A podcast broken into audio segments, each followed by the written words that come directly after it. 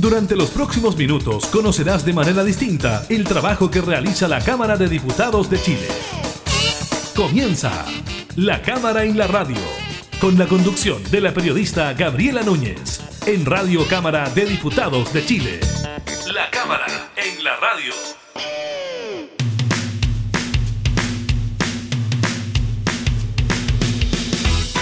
Hola, ¿qué tal? ¿Cómo están? Bienvenidas y bienvenidos a una nueva edición de la Cámara en la Radio. Estamos junto a ustedes, como siempre, entregando información legislativa y temas de actualidad. En esta oportunidad estaremos conversando con la diputada integrante de la Comisión de Desarrollo Social de la Cámara, Claudia Mix, sobre las postulaciones al bono clase media, lo que ocurrió durante el fin de semana con las postulaciones, pero también eh, con la serie de reclamaciones por los bonos no otorgados.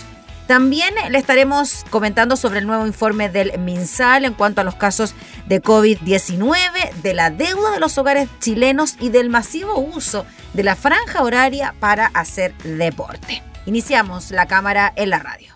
Se incendió su corazón. Se incendió su corazón.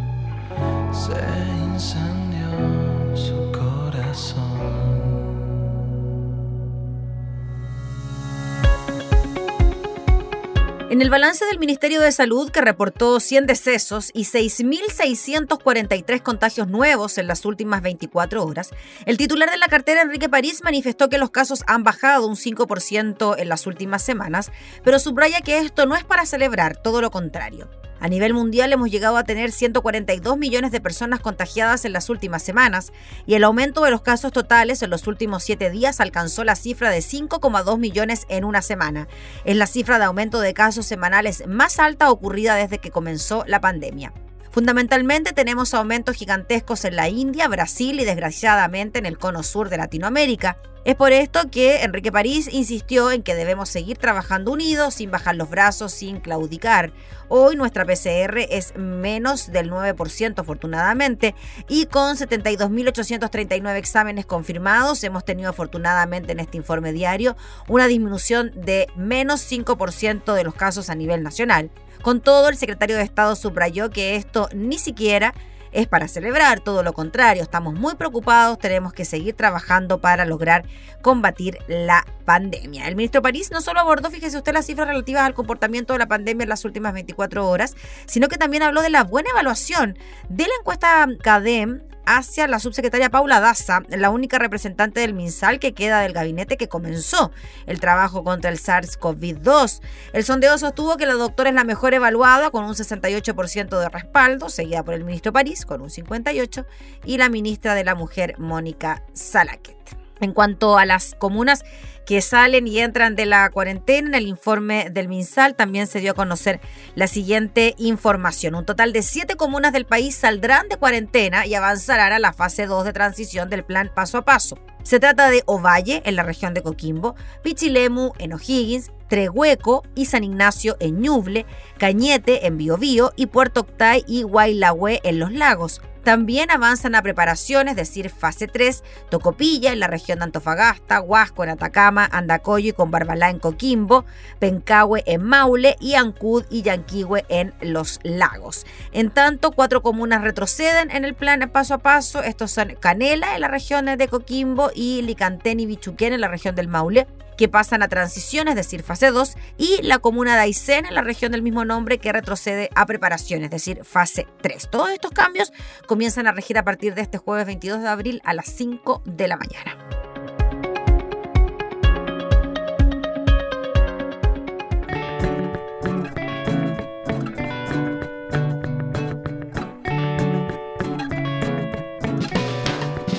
Cuando me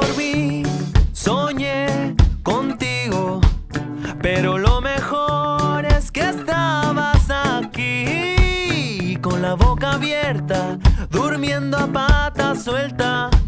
Era un buen sueño, pero prefiero estés aquí. Tengo un té calentito, fruta, pan y café. Pa' tomar desayunito cuando te despiertes.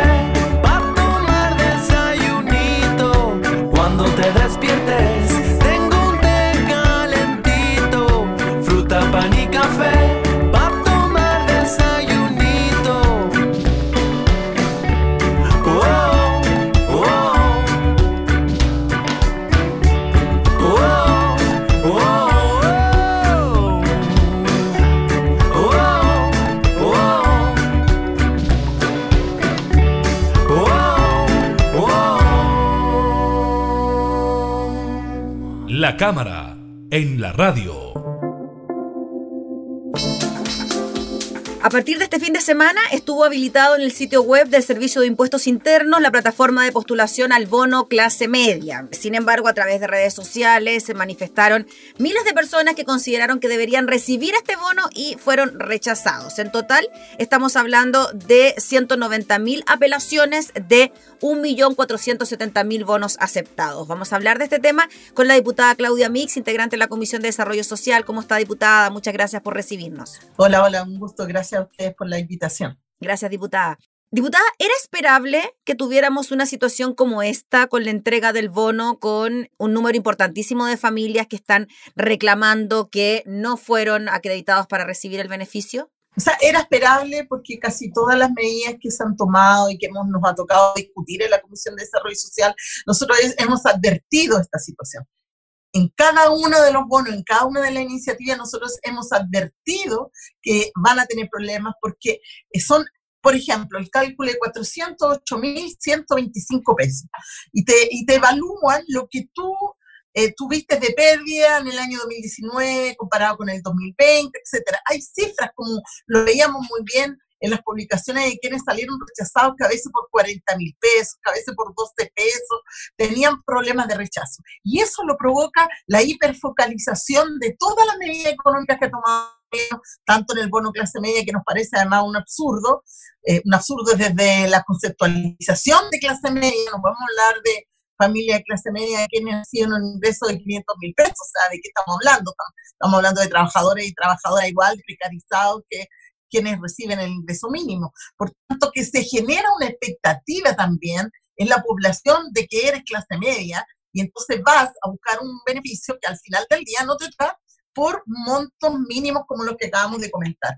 Em, eh, de falencia en, cómo se, no solo cómo se ya lo hemos conversado, la dificultad que tiene la gente de poder acceder al registro de hogar, actualizarlo, después postular a los bonos, y eso genera eh, el problema para poder identificarlo en, los tiempos también. Cuando tú a, a, un grupo determinado de población le entregas un beneficio y casi un año después te das cuenta que ese beneficio le duró menos que un candy, ¿verdad? Tienes que volver a hacerte cargo de esa, mismo, de esa misma población. Lo que ha ido pasando por no haber tomado una decisión transversal, eh, eh, para todos los sectores de forma igualitaria, es que mientras vistes un santo, se te desviste otro, ¿no? En la práctica, la, la pandemia ha ido empobreciendo día a día a sectores que a lo mejor hace un año podían defenderse solos. Y hoy día ya no se da eso. Además, tienes que considerar que todos estos bonos son entregados en el ámbito de la formalidad. Se olvida todo el mundo informal, todo aquel que genera ingresos eh, vía venta directa o vía servicios de forma eh, no regular. Por tanto, hay de verdad una cantidad importante de la población. Cuando el ministro y la ministra se refieren al 80% de la población, se refieren al 80% que, que es beneficiaria dentro del registro social de hogar. Entonces, eso un poco como que los datos llegan a confundir. Cuando hablan en términos del porcentaje, no estamos hablando del porcentaje de la población total, estamos hablando de la población que está sujeta a beneficio y que tiene un registro que la avala, eh, avala el ingreso. Entonces nosotros hicimos ver tanto en el IFE 1 desde el primer momento hasta el último bono de clase media en discusión, es que eh, este sistema de focalizar la entrega y de no hacerla de forma integral, de no haber tomado un bono, un monto, haberlo entregado por familia o por integrante de familia una sola vez, una cantidad razonable, no hubiese permitido de verdad hace un año haber tenido primero un confinamiento total, sin preocupaciones de la gente, todo el mundo en la casa teniendo resguardo, teniendo los recursos para pagar las deudas, para pagar los compromisos. Y hubiésemos evitado que la gente salga hoy día y ya se sorprenden de que la gente más joven no está yendo a, vacunarse. La gente menores de 50 años no se está yendo a vacunar, porque la gente está trabajando. Porque tuvieron que esta semana recién extender el horario de vacunación para el día sábado, porque efectivamente de lunes a viernes, quienes mueven la economía en este país están mayoritariamente en ese tramo de edad, por tanto no iban a dejar de ir a trabajar un día por ir a vacunarse. Entonces, hay cosas como que, acuérdate que cuando el ministro se hablaba que el hacinamiento, eso es lo que le pasa a este gobierno, no conoce la realidad. Entonces, esta hiperfocalización es producto de eso, de desconfiar, Diputada, y cuando exdiputada ahora ministra Carla Rubilar habla de crear una nueva herramienta, dice, lo voy a leer textual, por el bono clase media, para quienes apelen y no califiquen para las ayudas, somos conscientes de que tenemos que tratar de crear una nueva herramienta. ¿Cómo ve usted eso cuando ya existen tantas herramientas y tantas plataformas a las cuales se debe postular, lo que ya resulta un tanto engorroso para la gente, de que exista otra más. Lo que pasa es que se ha estado improvisando todo el tiempo. Les debo recordar que en el primer IFE habían inventado un indicador eh, distinto al registro social de hogar. Nosotros reclamamos, reclamamos, le dijeron que no, que era más fácil, que iba a facilitar el trabajo, que el registro social de hogar había que efectivamente actualizarlo y eso iba a tomar más tiempo. Entonces crearon un, indicador que al final el Senado lo borró del primer IFE y así han ido improvisando algunas herramientas que la verdad no han ayudado para el trabajo. Yo escuchaba hoy día a la ministra exactamente diciendo lo que tú has planteado, y entonces uno escucha y dice, pero ¿cómo? Si les dijimos que les iba a pasar esto, pero ¿cómo recién están reaccionando al, al, a lo que efectivamente eh, han ido arrojando los datos. Ella, ella dijo hoy día en la mañana tal cual, vamos a ver lo que arrojan esos 190 mil rechazos para ver dónde estamos fallando, cuáles son los aspectos que no estamos considerando y ahí vamos a crear un, otro instrumento, otra herramienta para poder llegar a todas estas personas. Entonces, eso no puede ser si los datos se cruzan. El, el Estado maneja todos los datos, todos nuestros datos, cuánto ganamos, cuánto pagamos de impuestos, cuánto cotizamos, lo que, paga, lo que, lo que debemos, todo eso está en el sistema. Sería mucho más simple. Todos tenemos cuenta Sería mucho más simple tener un bono de un valor único entregado a cada uno de los chilenos y chilenas, y mal que mal, hay ese, temor de creer que todo el mundo se quiere aprovechar de los bonos. Incluso nosotros ingresamos indicaciones a propósito de este bono de clase media, donde les decíamos, donde les decíamos que, donde les decíamos que eh, no podían multar a las personas, no podían multar a las personas cuando eh, habían recibido el bono equivocadamente, porque las personas no tenían la culpa. Las personas no tenían la culpa de que eh, a veces creyendo que, les, les, correspondía, postulaban, eh, recibían y después el Estado, revisando los datos, había considerado que esas personas habían, eh, eh, habían, se habían aprovechado y habían cobrado un bono que no les correspondía, entonces los demandaron para que lo devolvieran, acuérdense de todo eso. Nosotros les ingresamos una indicación con el diputado Barrera para que aquellas personas que recibieran el bono que lo recibieron no en forma eh, eh, maliciosa, ¿no? que no, no, lo no lo buscaron para recibirlo en forma maliciosa, que no se los descontaran, no se los descontaron porque había un error del sistema, de los datos, etc. Y tampoco fue acogida, tratamos de que se ingresara en el Senado, tampoco fue acogida. Entonces, ¿cuál es la lógica? Castigar a la gente cuando la gente cree ¿verdad? Primero lo han convencido que son clase media, que tienen una caída importante en su ingreso y que creen que tienen derecho a un bono que además está llena de letras chicas. Entonces es compleja la situación. Yo de verdad creo que hoy día el sentimiento que hay en la gente es, se están riendo de nosotros, se están riendo de nosotros. Nos muestran el dulce de lejos, nos dicen que es para nosotros cuando lo queremos ya no está detrás de la vitrina, ¿no?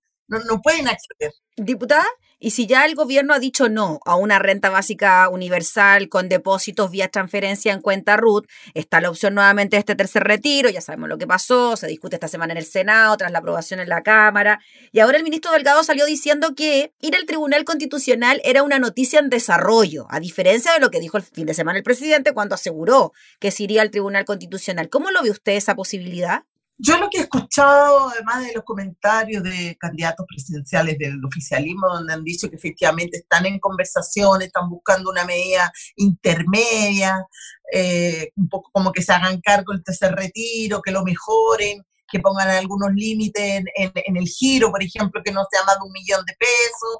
Están dándole una vuelta, claramente, porque se terminan de convencer algo que nosotros hemos visto todo este tiempo, de que las políticas públicas que han, que han, inventado en torno a la necesidad de la gente han fallado, han estado erradas, y por tanto hoy día no les queda más que, con la presión también de su sector, buscar alguna salida que eh, permita eh, que efectivamente este, este tercer retiro, que llega además a 7 millones de personas, hablaban el otro día, además manejaban los datos de manera bien, bien maliciosa, ¿no? Han dicho que eh, 5 millones de personas no van a poder retirar, cuando en realidad son solo 3, y han dicho que eh, se ha llegado al 80% de la población con el IFE, la verdad que solo aquellos que son beneficiarios del registro social de hogar, y en este caso el tercer retiro igual podría llegar a 7 millones de chilenos, que no es poco, en un momento en que la gente siente que nada le llega, obviamente una alternativa. Yo creo que el gobierno, así como vamos viendo, va a terminarse viendo una alternativa. Nosotros creemos desde el Frente Amplio que hay que ir un poquito más allá. Lo hemos dicho en nuestras intervenciones. Acá estamos claros que esta no es la salida. Estamos claros que acá lo que tiene que hacer el Estado no es solo meterse la mano al bolsillo, sino que también capitalizar eh, más recursos a través del impuesto a los super ricos, que es otro proyecto para nosotros súper importante, eh, para que efectivamente no tengan que estar preocupados por la billetera fiscal, si tenemos o no tenemos recursos para poder salir a apoyar y ayudar a todos los chilenos y chilenas. Nosotros creemos entonces que tiene que haber un análisis más estructural de lo que está pasando. Y lo otro, que es, eh, siempre lo hemos dicho, si las proyecciones del FMI para este año son tan altas, el crecimiento económico, y uno ve que además la gente lo que ha hecho, mucha gente, ¿ah? Ha guardado parte de los retiros, porque no confía en la banca, porque no confía en nadie y quiere tener su tranquilidad ahí debajo del colchón, o va y lo gasta, o va a las deudas de los centros de estudio que también son administrados mismo dueño de la AFP. Yo no sé qué tanto afecta efectivamente al sistema o al modelo en que la gente haga estos retiros, que lo que ha permitido, y tuvieron que reconocer en el primer retiro que había activado la economía. Por tanto, esa resistencia, siento yo, de algunos sectores eh, que representan este gobierno, ¿no? Eh, no, es tal, no es tal.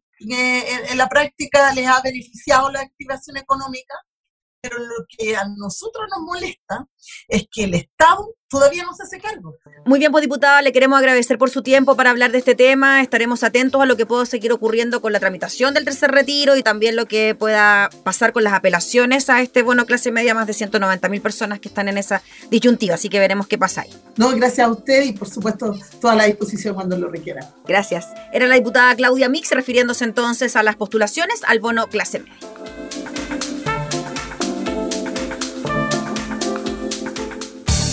Estás escuchando La Cámara en la Radio, con la conducción de la periodista Gabriela Núñez.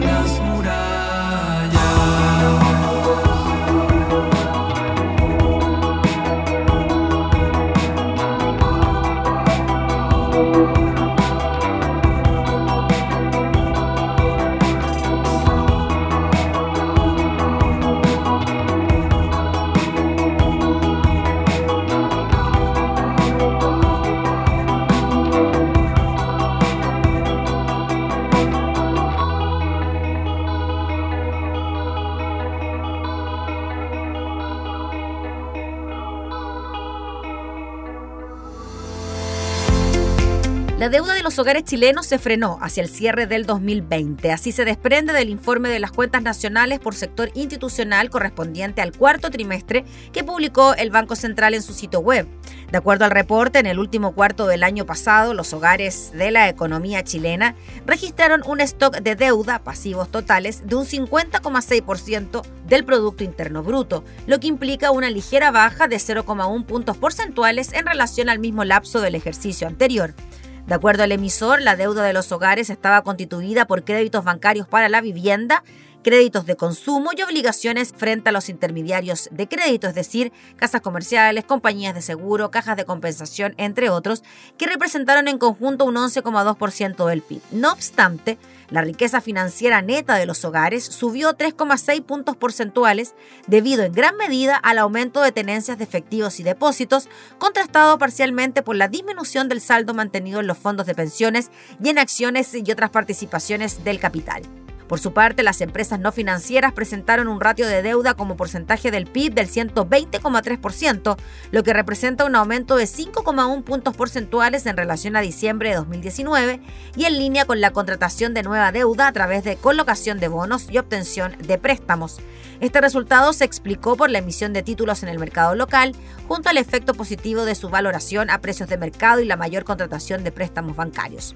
La entidad dirigida por Mario Marcel, el Banco Central, reportó además que el endeudamiento del gobierno general experimentó un alza de 5,2 puntos porcentuales, situándose en un 38,2% del PIB. lo relativo a su posición financiera, el gobierno general presentó un deterioro de su balance de activos financieros netos de pasivos de 5,7 puntos porcentuales, acorde con el aumento en su posición deudora neta de títulos de deuda. Lo anterior fue parcialmente compensado por un alza en el saldo de préstamos y acciones y otras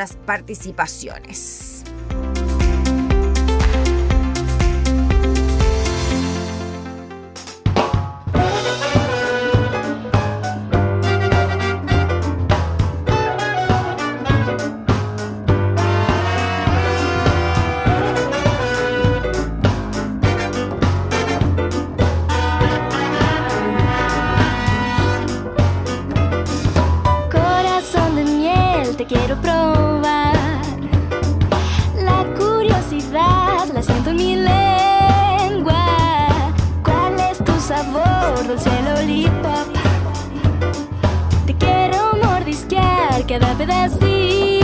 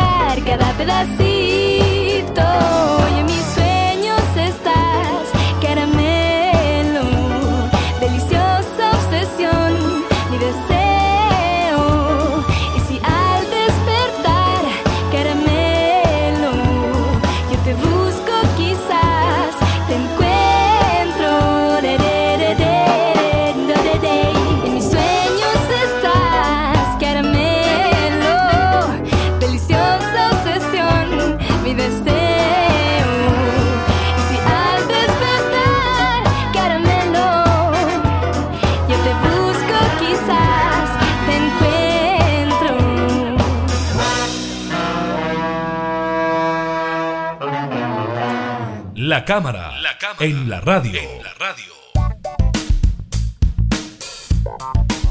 A fines de marzo se habilitó la banda horaria de Elige Vivir Sano, que permite a quienes están en cuarentena hacer deporte.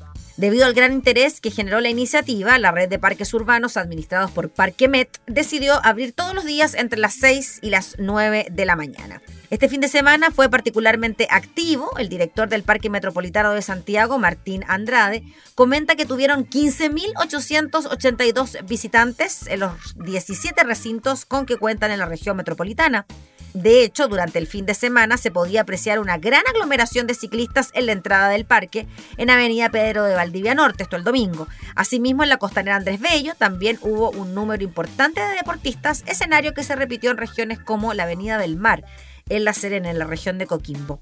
El diario El Mercurio también trae testimonios de quienes practicaron esta actividad. Se veía harta gente solitaria y en grupos. Desde las 7.30 de la mañana se repletó el parque, comenta Camila de 34 años, quien llegó a las 6.45 al lugar. La franja me acomoda, prefiero hacer ejercicio temprano, pero últimamente se ha acumulado mucha gente. Se agrupa mucho en los parques, en la subida y al final el propósito no se está cumpliendo, opina, y añade que la banda horaria también debiera existir en la tarde. Coincide Anastasia de Berrío Ochoa, de 22 años, quien asegura que me desmotiva ir al cerro porque está excesivamente lleno. Dejé de ir porque no me quiero contagiar. En tanto, Daniela Godoy, secretaria ejecutiva de Elige Vivir Sano, comenta que han monitoreado parques, espacios públicos y calles que fueron abiertas para hacer deportes y se observa un buen uso y alta valoración. De hecho, según un estudio de Elige Vivir Sano y de la Universidad San Sebastián, el 77% de los santiaguinos considera bueno o muy bueno contar con este horario y el 22% señala haberlo utilizado. Según Godoy, en general, la banda horaria se ha utilizado para la actividad física individual o en familia, respetando los horarios y las medidas de autocuidado. Según consigna el diario El Mercurio, este fin de semana Carabineros detuvo a 15 personas por estar en el parque metropolitano fuera de la banda horaria y sin los permisos correspondientes. El fin de semana anterior fueron 23 personas. Les damos margen de minutos a las personas porque quizás pudieron tener algún problema con la bicicleta, quizás se perdieron en algún sendero o bien lisillanamente producto del cansancio demoraron más en bajar, explica el teniente coronel Rodrigo Soto de la prefectura Santiago Oriente y añade que después de ello procedemos a efectuar el control sanitario respectivo y detener a estas personas. Isabel Puga, ex vicepresidenta del Colegio de Psicólogos, asegura que las personas utilizan el ejercicio como una actividad o una forma de desestresarse y sostiene que hacer deporte con otros genera un sentido de pertenencia. Según agrega, esto último es especialmente importante en el contexto actual en que gran parte del país se encuentra en cuarentena. Esta sensación de vínculo es lo que libera la oxitocina y una forma de enfrentar las crisis es estar con otros, concluye la experta.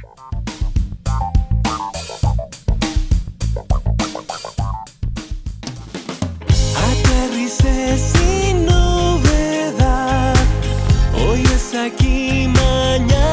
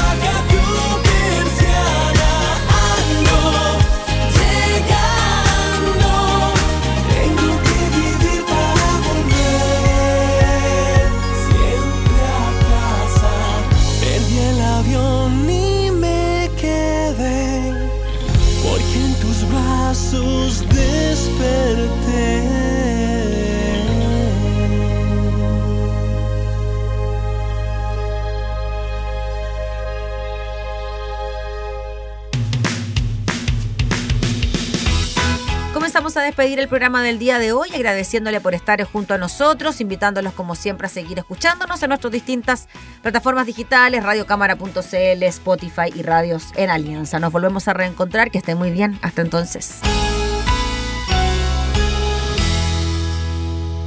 Hemos presentado La Cámara y la Radio. Una mirada amena a la agenda de trabajo de los diputados.